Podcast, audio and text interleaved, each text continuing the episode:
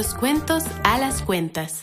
Hola, ¿qué tal? Yo soy Luis Mastroeni y esto es De los cuentos a las cuentas.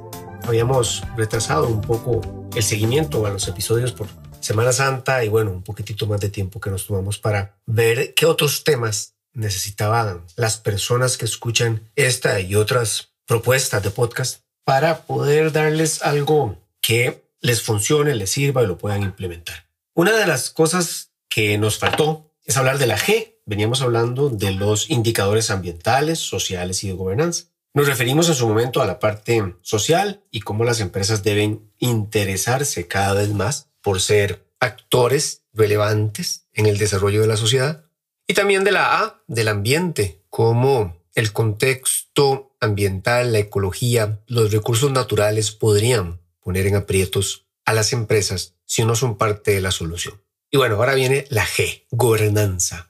Primero, ¿por qué el interés de las diferentes instituciones, academia y pensadores de estos temas por introducir la gobernanza en los indicadores que hacen sostenible la empresa? Por la siguiente razón, todo lo que sucede en las organizaciones depende de cómo esté constituida, estructurada la empresa. Si una empresa tiene claridad de cuáles son sus líneas estratégicas, hacia dónde quiere llegar, cómo va a llegar ahí, es una empresa que probablemente va a ir dando pasos en la dirección que desea. ¿Que desea quién? Su junta directiva, sus accionistas, sus dueños o dueñas. Eso es el gobierno de la organización, es decir, cómo estructuro yo esto, cómo hago que las cosas pasen de acuerdo a los planes, estrategias y proyectos que yo tengo. Entonces el gobierno corporativo o la gobernanza es la que rige el accionar de la empresa. Casi siempre lo que ellos o ellas deciden es lo que en el mediano y largo plazo se va a ir ejecutando.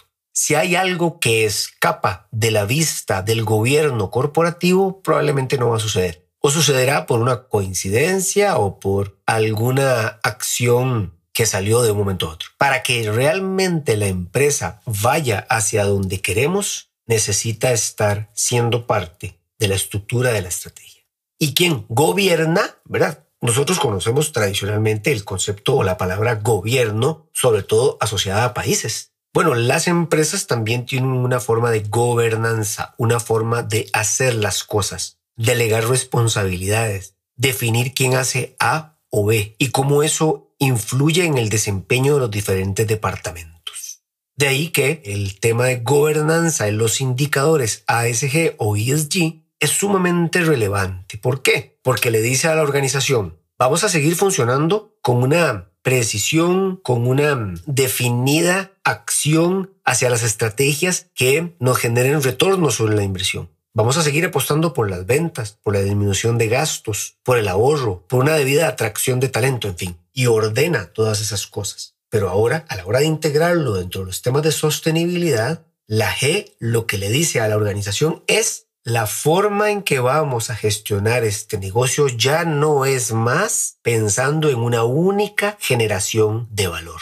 Ya no vamos a seguir generando solamente valor económico. Primero porque ya no es suficiente y segundo porque si seguimos obstinados por ese camino, tarde o temprano el contexto se volverá contra nosotros y vamos a empezar a perder mercado, ventas, clientes o inversionistas y socios. De esa forma, la gobernanza lo que le dice a las empresas es instruya señores de la Junta Directiva, instruyan a su administración para que defina un proceso por medio del cual el valor ya no solamente va a ser económico, sino que se necesita traer a la mesa valor social y valor ambiental. Pero no a través de proyectos y programas aislados, sino dentro de la misma estructura en la que la empresa se dirige, se ordena, dentro de las responsabilidades que cada uno tiene. Esa es la importancia de la gobernanza en los indicadores ASG ordena los procesos por medio de los cuales la sostenibilidad ya no es más un accesorio en la estrategia, ya no es más una iniciativa de unos cuantos, ya no está vista como aquel programa aislado donde hacíamos A o B acciones por la comunidad, sino que está debidamente ordenado, estructurado y además se responsabiliza a la administración para que trabaje y actúe para dar resultados en temas sociales, ambientales y económicos. Y el otro día escuchaba una charla donde decían, ¿por qué se quitó la E de económicos dentro de los indicadores ambientales, sociales y económicos que teníamos antes? ¿Y por qué se pone la G? Bueno, una de las razones es que ya está dado el tema económico. Nadie pone una empresa para perder. Todos ponemos empresas o creamos empresas para generar valor económico. Eso ya está dado desde que instituimos la empresa.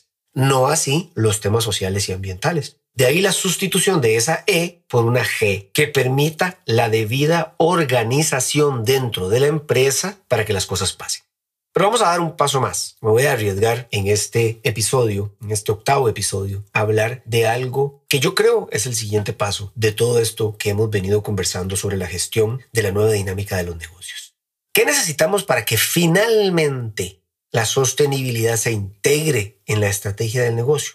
necesitamos que todos comprendan que el trabajo de sostenibilidad, o sea, cómo le doy continuidad al negocio en esta nueva dinámica, no es la labor de un área que se llama sostenibilidad. Me explico. Si nosotros seguimos apostando a que los departamentos de sostenibilidad sean eternos en las empresas, la comprensión, el colectivo de la organización va a seguir dependiendo de un área que haga cosas en sostenibilidad. Y volvemos a meternos en el mismo tema. Proyectos, programas, actividades.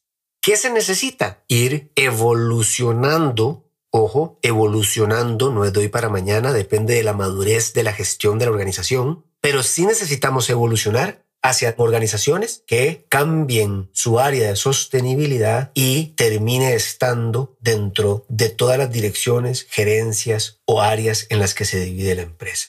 Lo voy a poner con un ejemplo más sencillo. En una empresa de alimentos y bebidas, uno de los aspectos que más preocupa en temas de sostenibilidad, en temas de continuidad de negocios, cómo se van a empacar los alimentos en el futuro. Si está dado cada vez más que nosotros como consumidores queremos evitar cierto tipo de materiales, queremos comprar solo aquellos empaques donde podamos tener seguridad de su reciclabilidad o su retornabilidad.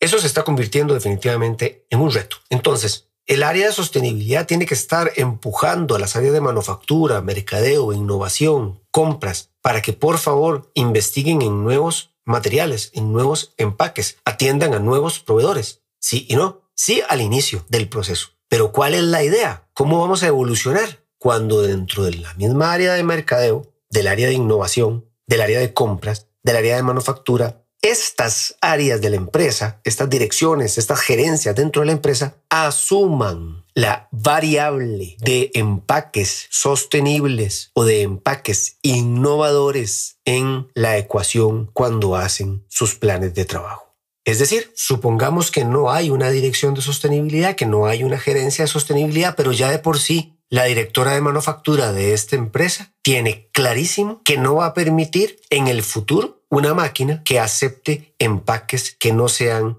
los sostenibles que el área de compra se ha esmerado en buscar en el mercado porque el área de mercadeo le dijo que a nivel de innovación y a nivel de elección del consumidor, estas son las nuevas opciones para llevar el producto al mercado. De tal manera que las gerencias de sostenibilidad o las áreas de responsabilidad social que durante toda la historia han venido tratando de impulsar, de presionar, de liderar, de influenciar estas cosas, empiecen a perder su protagonismo con un fin, con el fin de que la empresa finalmente comprenda que o se gestiona de forma en que agregue valores en la triple dimensión o no va a haber continuidad del negocio en el futuro reto, desde mi punto de vista, que nos plantea la gobernanza en este momento. Y existen ya empresas que lo están haciendo. Y existen ya empresas donde usted no encuentra un gerente o una gerente de sostenibilidad o de responsabilidad social. Encuentra figuras que hacen más fácil o más práctica el hallazgo de nuevos indicadores para la gestión del negocio sostenible o responsable. Áreas como relacionamiento con partes interesadas, áreas como análisis de materialidad, áreas como ESG, ayudando a quienes? A las áreas de riesgo, a las áreas de continuidad de negocio. ¿Para qué? Para que comprendan y despierten a este nuevo mundo de indicadores que va a hacer posible el negocio en el largo plazo. Y las personas en sostenibilidad entonces ya no van a tener trabajo, no, van a empezar a evolucionar hacia otras áreas dentro de la empresa.